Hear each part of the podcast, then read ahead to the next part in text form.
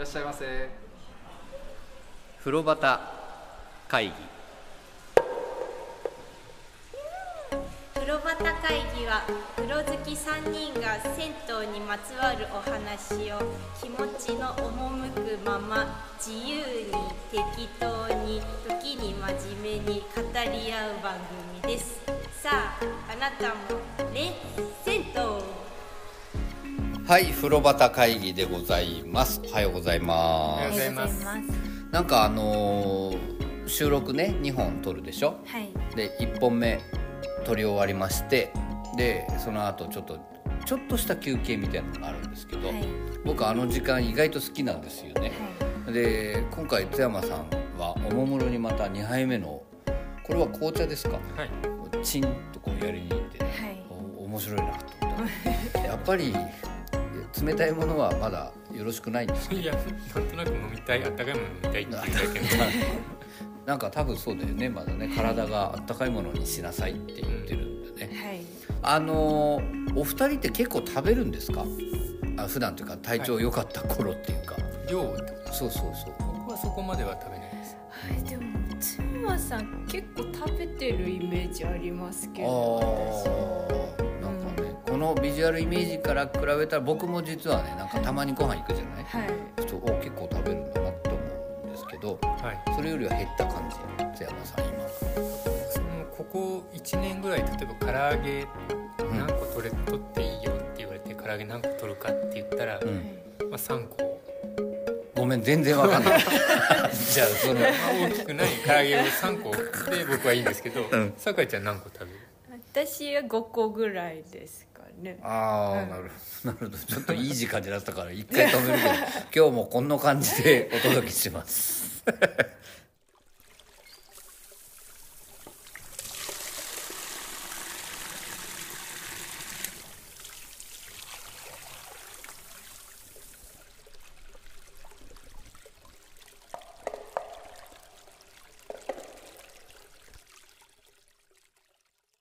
はい改めまして風呂旗会議でございます。おはようございあます。りがとうございます。えーこちら風呂旗会議今回で第93回でございます。おめでとうございます。もうなんか軽く結構食べる方なんですか？みたいな話をしたらすごい具体的な難しい話。ええ津山さんは？え2個？3個。3個。で十分。十分。で酒井ちゃんは5個？5個ぐらいです、あーはい。えそれは津山さんはご飯とかまあおつゆ味噌汁みたいなのあって、はい。はいの他に唐揚げが3個でいいよ、はい。まあでもそんなもんかな。これもその3個ですか？いや多分56個いっちゃうと思そうですね、やっぱり。でもなんかさ中華屋さんとか時々行くじゃないですかお昼。に、はい。そういう時津山さん結構ガツンと食べる方なんだなって思って見てましたけどうん、でね、もその一人前でも十分っていうか。それはみんなそうなんじゃない なんか物足りなそうな感じ。いやそそんなことないです酒井ちゃん物足りなそうなの結構足りてますよ。ああ安心しました安心しました、なんか別にほらそこをさ必ず酒井ちゃんもさ、はい。中華屋さんに行ったら「あじゃあすいません大盛りにしてください」とかそういうことではないもんね、はい。なるほどなるほど。だただ確かにね意外と津山さんって細く見えるじゃん、はい。んのなのにガツって食べる印象はとてもあるんですよね、で酒井ちゃんは食べるの好きだもんね、はい。みんなと楽しく食べるとかっていうのも好きですもんね、はい。でも俺もそんな物足りなそうにしてる酒井ちゃんとかって それあんま見たことない気がするんだけどな。と思って、でそれはじゃあそのね前回もお話ししましたけどちょっと体調崩しちゃって、はい。お二人今あんまり食べない感じになってるんですか？僕はちょっと減ってますね。うん。じゃあ今だったら唐揚げは1個でいいの？うん。あんまり唐揚げを食べたくない。そうだよね。食当たりの後にね。油系はちょっと、はいはいはいはい。なんかね油物と甘いものって、はい。こう相対的な関係があるらしいんですよそれですごくいっぱい油物食べてる時って、はい。甘いものそんなに取らなくてよくなるんだって。うん。だけど甘いものをそれでもいっぱい取っちゃう時って何かのバランスが崩れてて太っていっちゃうとか逆に甘いものをいっぱい取ってる時は油物が減っていくとかっていうことらしいんですけど。で酒井ちゃんは油物は意外とお好き？あそうですうんね、うんうんうん。すごい普段食べるかって言われたらそういうわけではないですけど、はいまあ、はい好きです、はい。甘いものも？甘いものも好きそうですかそうか。なんかその辺をね逆に自分でコントロールするといいらしいですよ。だから、うんうん油物結構取ったなじゃあ甘いの控えとこうとか、まあ、逆もそうですけど、はい。そのやるといいらしいんですけど、で別になんで食べ物の話してるかっていうことではないんですけど、はい。こう深い理由はないんだけどでこの間ちょっと僕吉野家さんで見かけた人の話していいですか、はい。はい。おそらく年の頃ははい。80前後のうん。ご夫婦。はい。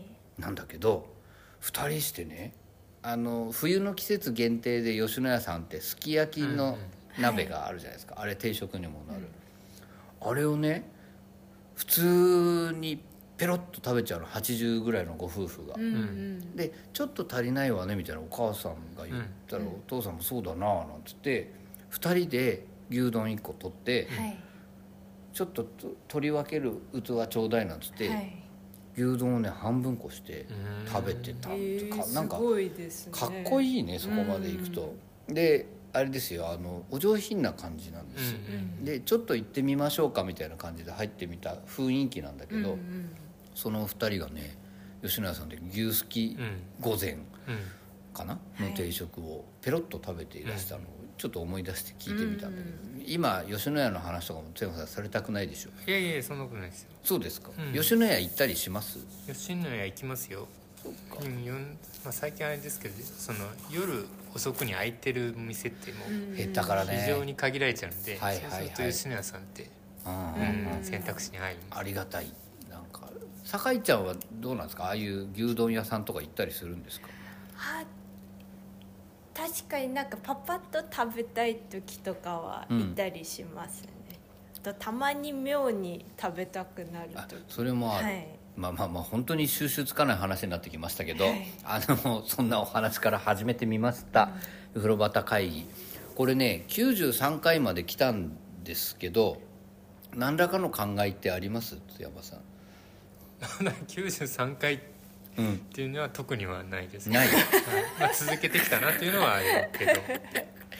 何らかの考え欲しいよね、え ーどう？酒井ちゃんは？あでもすごいと思います。すごいと思うんです、僕も。あのー90回台入った時にねここで3人で話した時に、100回はこうどうしようかみたいな、はい。でそれに向けてそうタイトルコール津山さんがやったらいいんじゃないとか言ってたのに今日普通に始めちゃった。そうか。まあまあその100回の時は、はい。津山さんがね、えー100回の収録は直人さんのところで、うん阿佐ヶ谷の玉の湯さんでやらせてもらったらいいんじゃないですかなんてお話を、うん。はいはい。ね出てここで勝手によしじゃあそうしようって勝手に決めたんだよね。はい。でその春かものライブも実は玉の湯でやるんですよなんつって。それも何の相談もしてないうちにもう決まっちゃったんですけど。僕実はこの間玉の湯さんに伺って、はい。えー直人さんにうん「実は100回になるんですよ」っていうお話をね、うん。あ酒井ちゃんも一緒に行きましたね。あの、はい。お花のお礼をしに行ったんだね、はい。そうだそうだ、うん。で100回記念のお願いしてきました、うん。もう快く。はい。ええぜひぜひみたいなお話だったんで、やらせていただきましょう、はい。でその時はあれだよねゲストが直人さんだよね。うん。ね。はい。直さんはそういうのはどうなんですか？どどうなんですかね？どうなんですかね？みんな面白いね。同じ話。あのー僕ねはい。こうちょっとお付き合いというかお話しする機会が増えてうん。感じていることとしては、うん。はい。直人さんはね平気なんじゃないかっていうね気がしますね。はい。うん。でそのすごいぶっちゃけて酔っ払って話してる時の感じもお話面白いし、うん。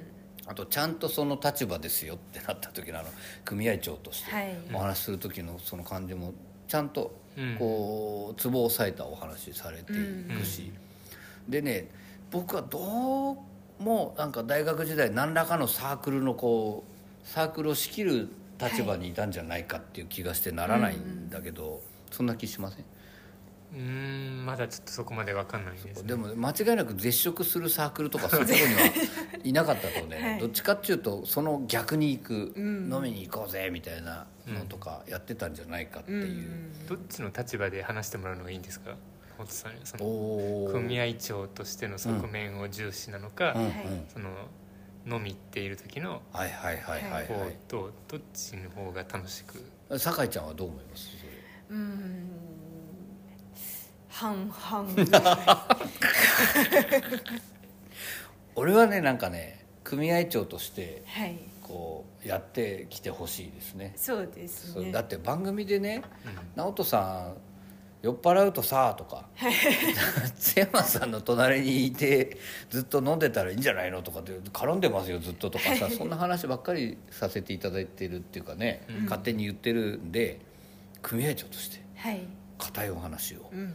してくれてたら嫌って言われそうな感じがするけど、でもリスナーさんからね、うん、たまに行ったことがある方はいとかだと、そっちの直人さんはなんとなくわかるけど、うんうん。飲み行ってる時の直人さんのことは知らないわけですね、はいはいはいはいはいはい。見たいって思われるのはそっちってことはないですか？じゃあ聞きたいっていう。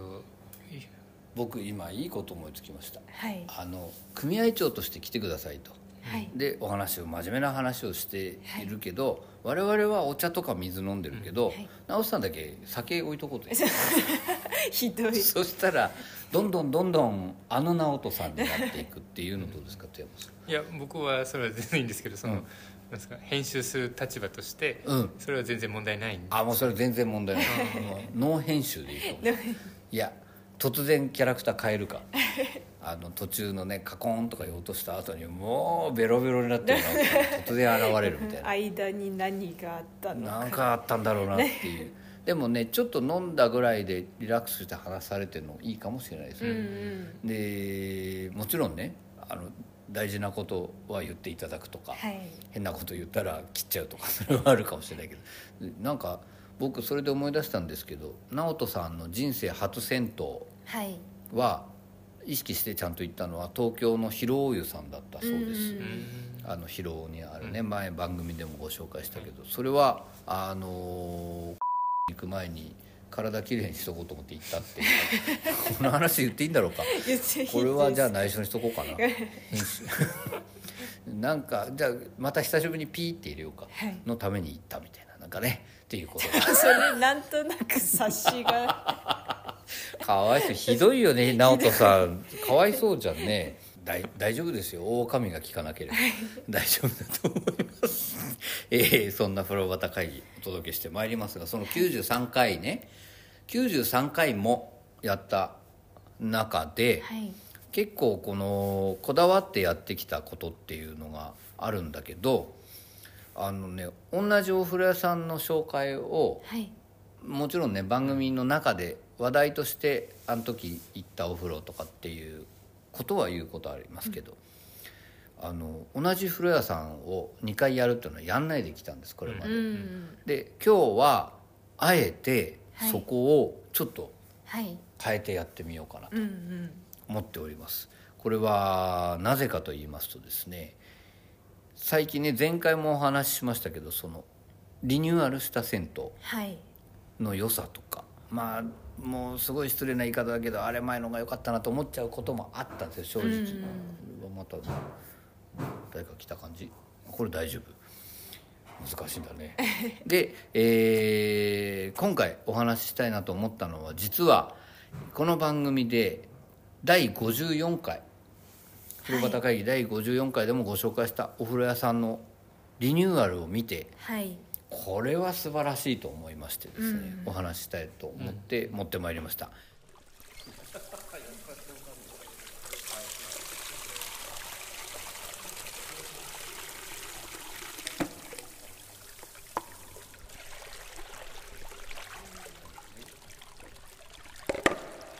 風呂旗会議。ちょっとかしゃって。もう一回やろう。ありがとうございます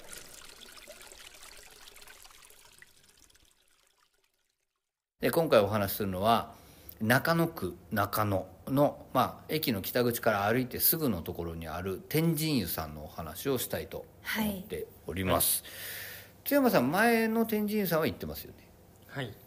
多分言ってると思います。ちょっと記憶がねあれなんですけど。なんとなく覚えてます、はい。酒井ちゃんはもちろん行ってたよね、はい。ああれだよね。あの川沿いにお風呂屋さんがある話を散々はいしててで坂の横にあるとか、はい。でそれに目覚めた当時あったね大山イズムなんて言葉が、はい。僕行ってないですよ多分。言ってないんだっけ？えそうか。その話を聞いてたっていう、はい。あそうかそうかそうか、で酒井ちゃんが駅から線路沿い歩いて行って、どっか曲がればあるはずっていう、はい。で行ったんですよね。そうです。そしてどうしたんでしたっけ？あこの坂の下にありそうだと思って、うん。はい行ってみたらありましちたゃんとあったっていうこと、素晴らしいですねそれね、はい。そのでしかも川があったから坂になってたっていう、その坂を下ってったところはい。その天神さんのお話をしていきたいと思います、はい。あのね元からいいお風呂だったんですよ、うんうん。まず。で正面の構えもねはい。古いの大事に使われて立派な構えで。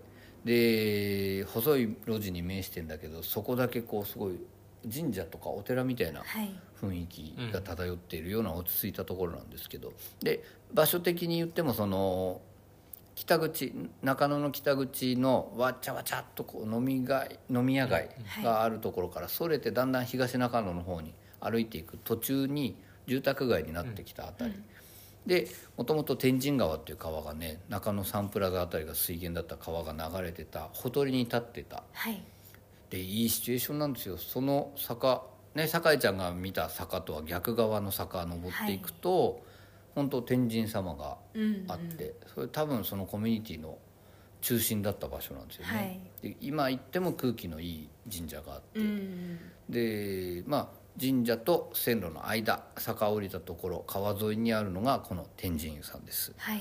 であの前回の福の湯さんも今井健太郎さんがうんうん。設計のはい。リニューアルだったってお話をしましたけどこのね、えー落合の松の湯さんとか、はい。本当に同じタイミングで天神湯さんもリニューアルの工事に入ってたんですよ、で予定では11月の末にオープン予定だったんですがちょっと遅れてしまって12月8日だったかな、今月の8日にオープンしたばっかりのところなんです。でこれ気になるな行ってみたいなと思っていたら、えー突然ですよ。工場長さんからはい。DM が届きましてちょっとねそれをご紹介したいと思います。これはあの承諾いただいております、はい。ね、こんばんは。天神天神湯さんのリニューアルめっちゃくちゃ良かったです。お言いたすぎて仕方なかったので DM しました 大山さんも使った暁にはぜひとも語り合いたいです、リニューアルがあまり知られてないのか混まずに入れるかと思います。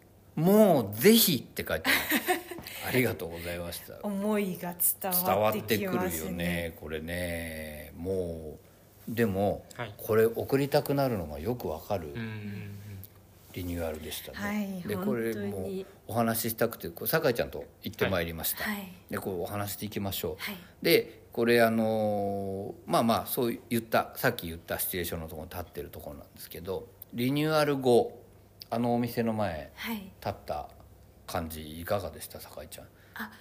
でも、うん。この元の天神湯さんの外観は残って、そのまま残ってて、はいはいあでもこうちょっと塗り替えたりとかし、綺麗になってるなってなんかより明るくなった感じがしました、そうなんですよ、うん。なんか明るく塗り替えられた感じまずはうん。していて、おおって。そうおおってなるんですよね。え富山さん行ってないんだっけ？てなかったと思うんですよ、ね、そうかそうか、でんあの感じも見てほしいね。そうですね。中野近い、いからちょっと行ってみてくださいよ、あのね本当に細い道なんです、うん。細い道に面して立ってる。そこを歩いていくとねもうその坂の上から見ても、天神さんがあるところがふわーっと明るくて、うん。うんでそれ近づいていくとそのおおってなる 構え、うん。正面に。で綺麗に塗り替えられた白壁うん。が美しいなと思いましたねまずはね、い、天神湯って書いてあるこうん。のオレンジ色のはい。明かりが綺麗綺麗なんですよ、うんその玄関の上下にね、うん。もうぼんぼりのように天神湯っていうのが2つうん書いてあって、それを見ながら入っていく感じ、でそれ入っていきますとあの前の改装前の天神湯さんはい。はその前の改装でバンダイ形式だったのをカウンターに変えたと思うんですね、でも元の作りのまま男湯と女湯もう玄関から入り方分かれてたんですはい。であのそれが今回の改装でああいう改装ってあるんだねと思ったんだけど、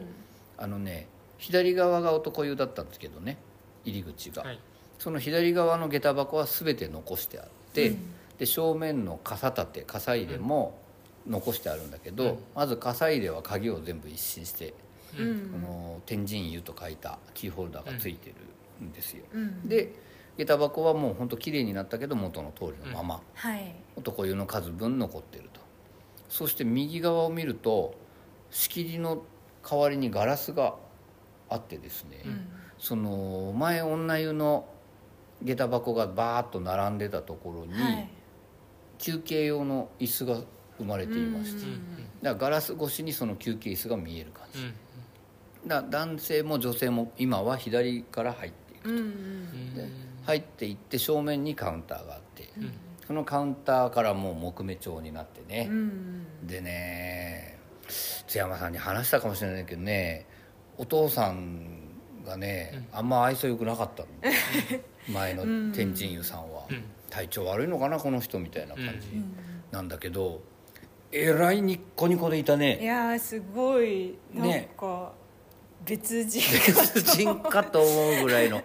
もう。ニコニコしてましたね。あいらっしゃい。あどうぞ、うん。あどうぞ。なんつって。でじゃあ何時にしましょう？なんて我々が相談してるのもニコニコしながら見ててね、うんうん。ゆっくりどうぞ。なんつってね。嬉しかったすごい。い、本当嬉しかった俺も。それでお母さんもね交代で入ってるんですけど、うん。お母さん前からお話好きな方ではあったんだけど、そんなに明るく話すタイプじゃなかった、うんうん。お母さんがですねまたニッコニコだったね。ニコニコでした。やっぱね嬉しいもんなんだねああいうふうに綺麗になるのって。なんか天神湯って書いたハッピー着てましたね。うんちゃんと。すごいなんか嬉しくなっちゃって嬉しくなっちゃった。あよかった。綺麗になってよかったねって思うで実は僕酒井ちゃんと一緒に行く前前々日ぐらいにもはい。一人で行ってたんですよ、うんでその時もねお母さんが終始ニコニコうしてる、んで「あお荷物大きかったらちょっと大きいロッカーもありますんでそっちに入れてもらってそれで入りきらなかったらカウンターに声かけてください」お母さん お母さんそんなことを言ってくれるなんて失礼だけど。っていうねそんなことがあった、ううん。うん。んやっぱ変わるんだな気持ち。気持ちも一新してってね。なるんですかね。そう思いましたつくづく、なんかすごいなんですかね。初めてのとこと行くのとはまた違うこの前から知ってたとこに行く、なんかちょっとそわそわします。そうなんですおおーおー。みたいな。ちょっと緊張感もありつつみな。んかそんな感じだったよね、はい。でもねすごくいい意味でうん。うん変わりました。とっても素敵素敵になった。うん。でまあその男湯女湯の位置は前と変わらず、うん。男湯は入ってって向かって左側が男湯。はい。右が女湯なんですけど、でカウンターでお金払って入っていくでしょでそれガラガラって入ってった時はいかがでしたか脱衣所は、あーでもやっぱり、うん。あの前の改装前からある、こう大きい天井から吊り下がってるうん。ライト、あシャンデリア風の、はい。シャンデリアじゃないけど、はい。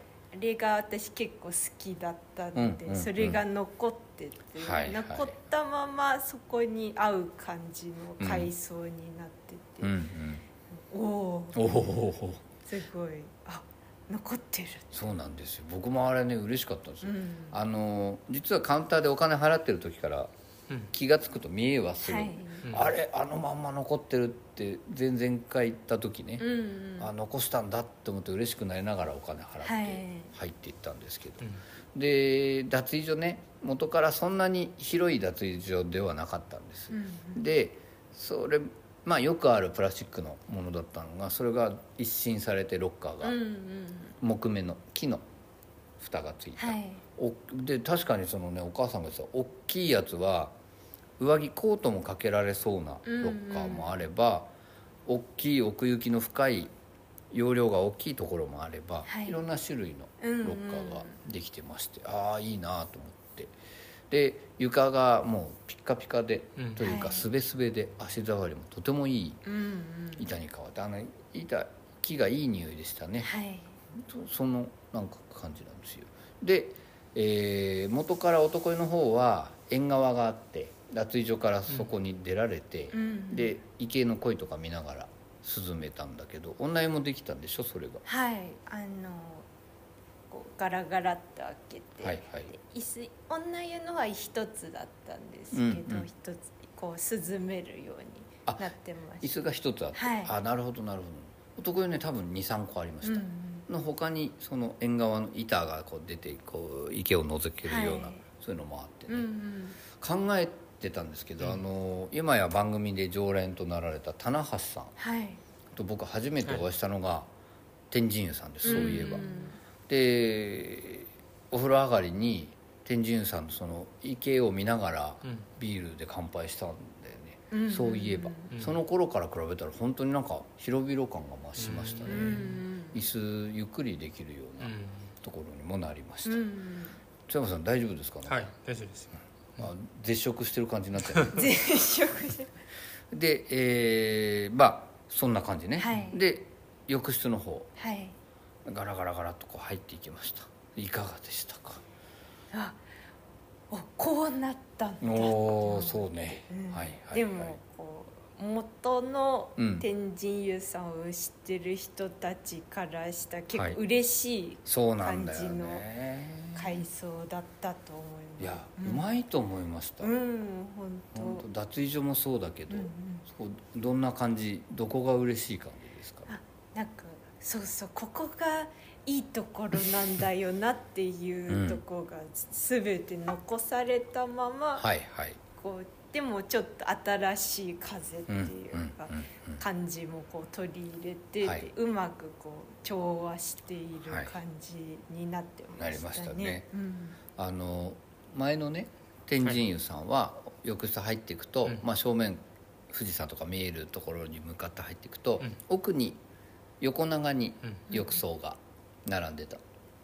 で、えー座り風呂2つメイン浴槽何もこうバイブラだけのとこがあって、はい。あとその横は謎の寝風呂が謎の高さのはい。寝風呂があった。ん。です、それだけだったんですよ、で今回入っていったら、まずね明るさにびっくり、うんうん。その今井さんの改装って前回もお話したけどその間接照明使うのが好きでね、うんうん。でちょっと暗くなることが多いんだけど、うん。天神屋さんは明るいよね、うん、明るいですね。であれは天神屋さん前もそうだったんですけど、うん。それにも増してじゃないかなと思う、はい。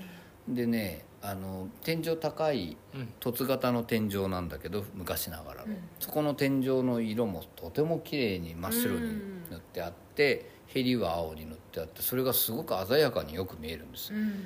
で富士山の絵はやっぱり残したままはい。前の絵がうん。残ってまして、それも前回の福野屋さんと一緒です。たまたまだけどはい。丸山さんと勝美さんうんのうん。署名が残ったうん。絵が残ってましてでさらにその富士山絵の下にタイルタイルの絵はいがあったんです。魚がうん。熱帯魚とかなぜか金魚もいるんだけどね、うんでそのお魚のタイル絵僕実は好きだったんです、うんうん。天神湯さん。のそれが残ってる。うん。うんうん。おお残ってると思はって、い。嬉しかった嬉しかった。ですねでさらに足元を見るとですねこれはマニアックな話なんですけど、はい。あの排水口の蓋にカニさんがはい。こう刻まれたうんうんのがあるんですけどね、うん。それ一時期本当流行ってて古谷さん多かったんだけど、その改装後もちゃんとそのカニさんがいたんだよね、カニ嬉しかさんった残ってましたね。うん安心しました、うんでそれで入っていきますと、うん。でさらに浴槽のこと先言っちゃいましょうか、で富士山があってタイル絵あってその下なんですけど、そこの男湯と女湯の仕切り側にお湯持ってきそうなところに、すごく大きい水風呂ができたんです。ううん。んすごい。思い切ったなって思思いいました。切ったよねあそこに置くのね、で水風呂前なかったんですよね、うんうん。新たに生まれた水風呂がそこに配置されて、うん。あれしかも大きいよねあの水うん、風呂。大きいですね。ね。おーこのスペース水風呂に取ったんだって思って、こんなに取ったんだ、はい。でその横です。その横にあのね中温浴槽って書いてあったかな、はい。そのまあぬるいですよって書いてあった浴槽があって、それも奥行きは水風呂と一緒だからとても広いんですよ、うん。でがありますと、うん。そこはまあバイブラがちょっとあって。はい。でその同じ浴槽の中に仕切られて脱衣所線にすると左側だ女は多分右側にはい。深いところがあって、うん。そこにジェットがうん立って浴びるジェットうんのやつ2つあって。でその奥にこれもこれまでなかった電気風呂がありまして。でお湯の温度ぬるめの中でその電気とかジェットが浴びられるよっていううん。浴槽があるんですよ、うんで電気風呂の話は後でしよう俺。でそこまでだったんですよね、前は。はい。ところがあのー脱衣所から見て左端にはい。この第54回でご紹介した時にはこう男湯の方はねこれ使えなくなってるかもなって言ったら3個だけうんうん。孤立したはい。世間に背を向けたような位置の花壇があったんですよ、うん。でそこのスペースをちらっとこうどうなったのかなと思って見たら高めの壁で仕切られてそこにも縦長の浴槽がね、うんきてそれが高温浴槽なんです。よ、うんうんうん。ここに浴槽来たか。はい。大体同じですか同じ、はい。女湯もその謎カランスペースあったんですけどはいそこが高温浴槽。高温浴槽だった、はい